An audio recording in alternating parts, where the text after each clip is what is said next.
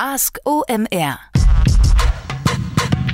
Du fragst, wir antworten. Moin und willkommen zu einer Folge Ask OMR. Du fragst, wir antworten. Heute zum zweiten Report-Spezial zum Thema Google Shopping mit unserem äh, Experten Carlo Siebert. Mein Name ist Rolf Herrmann und ich bin Redakteur bei den Rockstars Reports. Carlo hat für uns einen Report zum Thema Google Shopping geschrieben, 130 Seiten, vollgepackt mit Expertenwissen und wir haben euch gebeten, uns Fragen an Carlo zu schicken, die wir ihm stellen können. Carlo ist für uns der Spin-Doktor hinter richtig cleveren Google Shopping-Kampagnen und deshalb arbeiten wir super gerne mit ihm zusammen. Deshalb hört euch die Antworten auf eure Fragen an. Der Mann hat wirklich Ahnung. Viel Spaß bei der AskOMR-Folge. Thomas aus Stuttgart fragt uns, muss der Produkttitel im Shopping-Feed mit dem Website-Produktnamen übereinstimmen? Ja, Thomas. Ähm, erstmal muss das nicht übereinstimmen. Das ist sozusagen dir überlassen, ob du das machst oder nicht. Wichtig ist natürlich, dass du nicht im Produkttitel im Shopping-Feed von lecker veganen Würstchen sprichst und dann auf der Webseite schönes, blutiges Hackmett irgendwie verkaufst. Ne? Das sind zwei Sachen, ähm, da passt das natürlich nicht. Aber vom Prinzip kannst du das schon vari variieren. Was du allerdings wissen musst, ist natürlich, dass der Produkttitel für Google sehr, sehr relevant ist. Liegt einfach daran, dass wir bei Google Shopping ja als User den Produkttitel neben dem Bild und dem Preis als einer der drei Hauptkennzeichen wahrnehmen. Und was du aber machen kannst, ist wie gesagt, einfach mal deine Shopping-Kampagne auswerten und dann den Suchanfragenbericht durchgehen und dir Begriffe raussuchen, die halt sehr gut konvertieren. Also die sehr gut funktionieren. Und du kannst dann diese Begriffe noch zusätzlich in deinen aktuell vorhandenen Produkttitel übernehmen. Ja, das kennt man sicherlich noch so ein bisschen aus Amazon. Dort wird der Produkttitel ja mittlerweile nicht mehr ganz so stark, aber zum Anfang sehr stark missbraucht, um etliche Keywords unterzubringen. Und das funktioniert im kleineren Stil bei Google Shopping auch.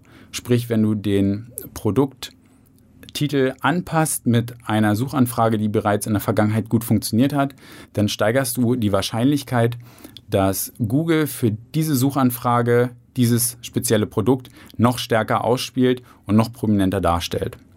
Also generell Frage mit Nein zu beantworten, aber wenn du das Smart nutzt, kannst du da definitiv noch einiges rausholen. Steffi aus Berlin fragt uns, kann man eine Shopping-Campaign in eine Smart Shopping-Campaign umwandeln? Vielleicht nochmal, um alle abzuholen. Smart Shopping Campaign ist relativ neu. Das heißt, Google macht Folgendes. Google sagt, okay, sag mir einfach ein Budget und sag mir, was dein ROAS, also Return on Advertising Spend ist, sprich, welches Verhältnis Umsatz-Kosten möchtest du erreichen und das war's. Alles andere macht Google komplett automatisiert. Das Setup von so einer Kampagne ist in zwei Minuten erledigt und alles funktioniert komplett automatisch. Und jetzt ist die Frage, ob ich halt eine klassische Kampagne, die ich habe, in diese smarte Shopping-Kampagne umwandeln kann? Und da ist die Antwort relativ zügig, nein, kann man nicht. Und ähm, vielleicht noch zwei, drei Hinweise zur Smart Shopping Campaign. Insgesamt ist das halt eine riesige Blackbox, sprich, wenn du Erfolg mit der Smart Shopping Campaign hast und du möchtest dann gewisse Sachen auswerten oder anpassen, ja, das wird dir verwehrt bleiben. Also du wirst in einer gewissen Detailtiefe keine Infos mehr rausziehen können bzw. beeinflussen können. Wenn du beispielsweise erfahrungsgemäß weißt, dass Tablet-User bei dir nicht so hoch konvertieren wie Desktop-User, dann wirst du das bei der Smart Shopping Campaign nicht beeinflussen können. Du wirst also darauf hoffen müssen, dass die Smart Shopping Campaign das selber lernt, sprich erstmal wieder Lehrgeld investiert und dann entsprechend die Gebote runterregelt. Und sonst ist das halt eine Blackbox, die meiner Erfahrung nach teils sehr gut funktionieren kann, aber halt auch nicht überall sehr gut funktionieren kann. Es gibt also auch Beispiele, wo du einfach ähm, durch eine Smart Shopping Campaign erst einen großen Uplift in Conversions hast und dann nach zwei, drei Wochen das entsprechend wieder total abnimmt. Und wie gesagt, das Setup ist relativ einfach. Sobald du eine Smart Shopping Campaign aktivierst, ist das sowieso der Fall, dass all deine anderen Kampagnen dann komplett an Volumen verlieren und nur noch die Smart Shopping Campaign mit der höchsten Priorität ausgespielt wird. Und diese Priorität ist automatisch, sprich, da kannst du nichts machen. Timon hat uns über Facebook gefragt, Wie bekomme ich neue Produkte aus meinem Shop möglichst schnell in die Top 5 Anzeigen?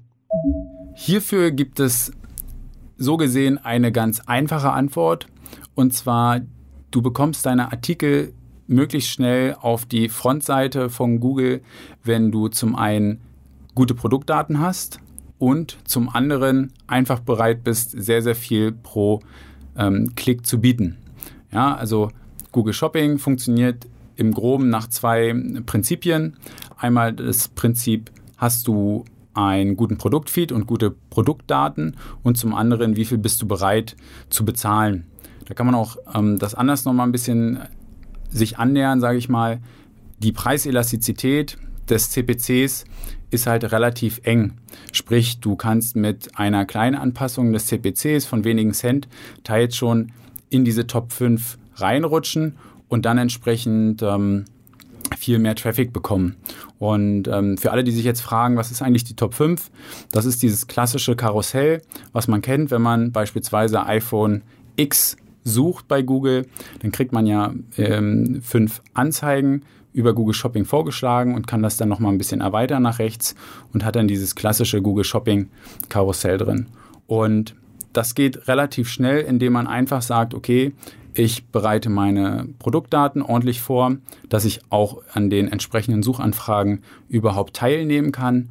Und dann bin ich einfach bereit, beispielsweise das Doppelte von dem Benchmark CPC zu zahlen. Weil das eine, klar, Google funktioniert ja nach einem Auktionssystem, eine ganz einfache Metrik ist, die den größten Einfluss auf die Position insgesamt hat. Und was da vielleicht noch sehr spannend sein könnte für dich, Timon, ist, und auch für alle anderen, es gibt die Möglichkeit, sich über die Spalten bei Google Shopping ähm, folgendes anzeigen zu lassen, und zwar den Anteil an den Top-Impressionen im Suchnetzwerk. Das ist eine Metrik, die zeigt mir an, wie viel Prozent mein Artikel an den Top-Impressionen, also an denen, was wir gerade erklärt haben, ja, an diesen, an diesen äh, fünf Artikeln, die ich bei der Google-Suche als erstes sehe, wie viel Prozent der kompletten Impression ich abbekommen habe. Ja, und daran sehe ich ja dann recht zügig, okay, was habe ich eigentlich noch für ja, eine Möglichkeit, eigentlich noch mehr Impressionen abzugreifen. Und zum anderen, wenn ich da mein CPC gegenlege, ähm, muss ich da noch höher gehen oder würde ich eigentlich Overspending betreiben? Sprich, ich habe irgendwie schon 90 Prozent der Top 5 Impressionen kriege ich schon ab im Zeitraum X und wenn ich da jetzt nochmal irgendwie einen Euro raufpacke, kriege ich irgendwie nur ein, zwei Prozent mehr, was ja dann einfach heißt, dass ich langfristig zu viel zahle und ähm, kaum mehr Impressionen bekomme.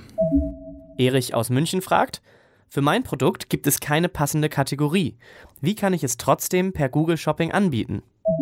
Ja, Folgendes ähm, vielleicht nochmal für den Kontext, eine passende Kategorie. Es gibt zwei Möglichkeiten, im Google Datenfeed oder im Produktdatenfeed für Google Kategorien zu hinterlegen. Einmal den Produkttyp, darüber kann man Kategorien hinterlegen, die sind aber komplett frei. Und ich denke, das, was Erich meint, ist die Google Shopping Produktkategorie. Das ist also eine fertige Produktkategorie von Google, die entsprechend einfach, ja, ich sag mal, vorgegeben wird. Da kann man, wenn man bei Google Produkttaxonomie eintippt oder Google Shopping Produktkategorie, kommt man relativ schnell auf die Hilfeseite und kann sich dort ein Excel oder TXT-File runterladen und sieht dann die entsprechenden Möglichkeiten.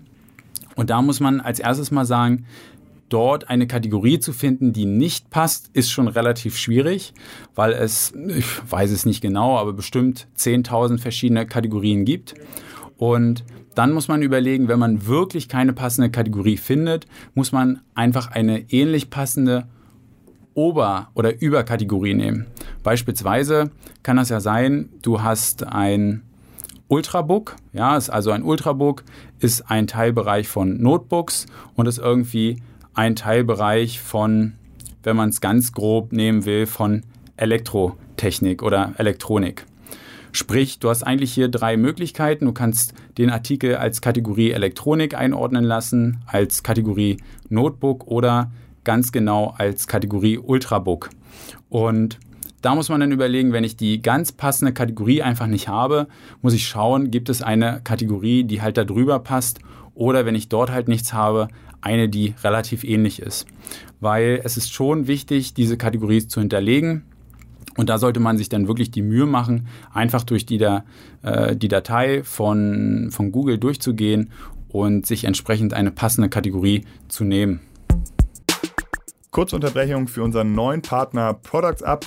Das ist eine cloud-basierte Software. Das äh, ja, können wir sehr, sehr empfehlen. Sie unterstützen Unternehmen, die sich in ständig ändernden und komplexen Marktumgebungen bewegen und ähm, können dabei ähm, ja, Marktpotenziale identifizieren und euch beim Unternehmenswachstum ähm, ja, helfen, das zu steigern.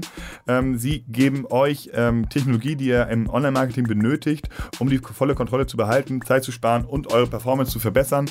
Wenn ihr das mal ausprobieren wollt, empfehle ich ich euch sehr das White Paper von Products Up. Ähm, das findet ihr auf productsup.io slash Campaign Guide mit dem Titel Your Complete Campaign Guide to Facebook Dynamic Ads. Da erfahrt ihr alles, was ihr ja, wissen müsst, um erfolgreiche Facebook Dynamic Ads umzusetzen, also eine erfolgreiche Kampagne zu starten, die richtige Zielgruppe zu finden, euren äh, kompletten Produktkatalog mit wenigen Klicks zu Facebook zu pushen da habt ihr die Datenfeeds selbst in der Hand, ähm, verbessert eure Datenqualität. Also holt euch den Guide, Your Complete Campaign Guide to Facebook Dynamic Ads unter der Domain productsup.io slash Campaign Guide und viel Spaß damit. Sabine aus Magdeburg fragt, was sollte ich bieten und was sollte ich für einen Klick bezahlen? Das äh, bezieht sich jetzt sicherlich erstmal für die Person oder die Frage wird wahrscheinlich von Sabine gestellt werden, die wird noch kein Google Shopping ähm, betrieben haben, keine Kampagnen aktuell laufen haben, weil sonst erübrigt sich das ja, indem man einfach schon ein paar historische Daten hat und weiß, okay, wie viel muss ich bieten, um wie viel Klicks zu generieren. Und ich sage immer, am Anfang sollte man so mit 25 Prozent der CPCs anfangen, die man auch im Suchnetzwerk hat. Ja, also wenn wir beispielsweise im Suchnetzwerk 1 Euro bieten, dann können wir bei Google Shopping mit 75 Cent pro Klick anfangen, beziehungsweise da mal probieren, ob wir da ein bisschen Bewegung reinkriegen. Sonst klassischerweise sage ich immer, 50 bis 25 Cent ist absolut in Ordnung. Damit kann man mal schauen, wie weit man kommt. Das, ähm, was man da halt beachten muss, ist, dass man, wenn man anfängt, einfach nach zwei, drei und fünf Tagen regelmäßig kontrolliert, ob das, was man bietet, genug ist, um überhaupt Traffic zu kriegen, ja, um genügend Impressionen zu kriegen. Was dabei noch hilft, ist, wenn du in den Account reingehst und zwar in deine Artikel reingehst über die Produktgruppen, dann kannst du dir als Spalte die Benchmark CPC anzeigen lassen für deine Artikel. Und der Benchmark CPC ist so ein bisschen so ein kleiner Trick von Google, der zeigt dir halt, wie viel bieten deine Konkurrenten für den gleichen oder ähnlichen Artikel.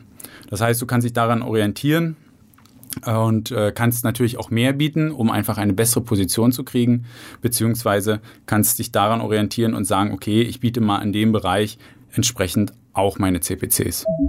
Lukas aus Berlin fragt, die GTIN ist nicht vorhanden. Was kann ich tun? Dazu muss man vielleicht gleich am Anfang sagen, was ist überhaupt eine GTIN?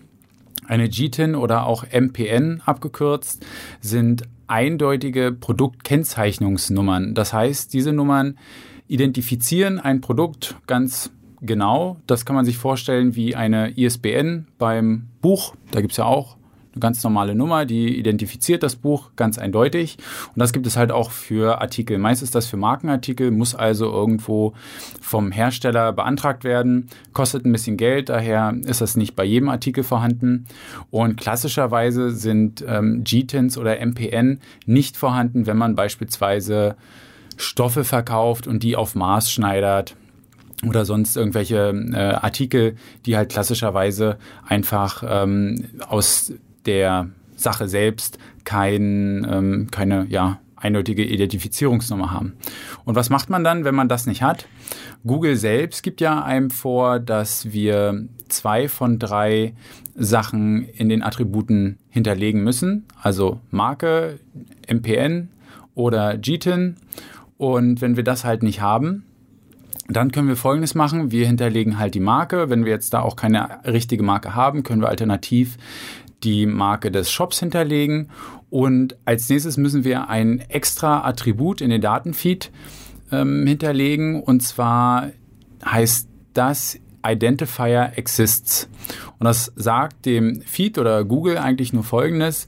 Es existiert ein Identifizierer für diesen Artikel. Und in dem Fall sagen wir dann für diesen Artikel false, also nein, gibt es nicht. Und dann weiß Google, ah, okay, es gibt halt nur hier eine Marke und ich brauche nicht auf die GTIN bzw. MPN ähm, bestehen, sondern das ist damit erledigt. Und das macht man halt bei, ich sag mal, No-Name-Artikeln beziehungsweise dort halt entsprechend, wo das einfach nicht vorhanden ist. Und das ist dann die Lösung. Damit kriegt man die Artikel dann auch freigeschalten. Okay, wieder einiges gelernt. Ähm, ich hoffe, euch hat das genauso viel Spaß gemacht zuzuhören, wie mir die Fragen zu beantworten. Waren ein paar schöne Fragen dabei. Generell, wenn du jetzt denkst, mh, hm, äh, eigentlich gar nicht so schlecht, sich ausführlich mal eine Frage so beantworten zu lassen, dann nutze einfach die Chance, die klassischen Kanäle zu OMR aufzusuchen und dort einfach deine Frage hinzuschicken. Irgendwie landet sie dann schon an der oder bei der richtigen Person. Und ähm, sei mutig, stell die Fragen, sollte ja relativ anonym bleiben, so wie es jetzt auch immer war. Mir hat das Spaß gemacht, ich hoffe euch auch. Ich freue mich auf die nächsten Folgen und bis bald. Tschüss, euer Carlo. Das war das zweite Report-Spezial zum Thema Google Shopping. Vielen Dank für eure Fragen und wenn ihr mehr wissen wollt zum Thema Google Shopping und was Carlo für uns geschrieben hat, dann kommt einfach mal bei omr.com/report vorbei und zieht euch da eure Kopie des Google Shopping Reports und mit dem Code Google bekommt ihr auch noch 20% da drauf. Ansonsten hört bitte nicht auf, uns Fragen zu schicken. Die beantwortet dann in einer anderen Folge Kollege André Alpa und ich sage an dieser Stelle Tschüss, macht's gut.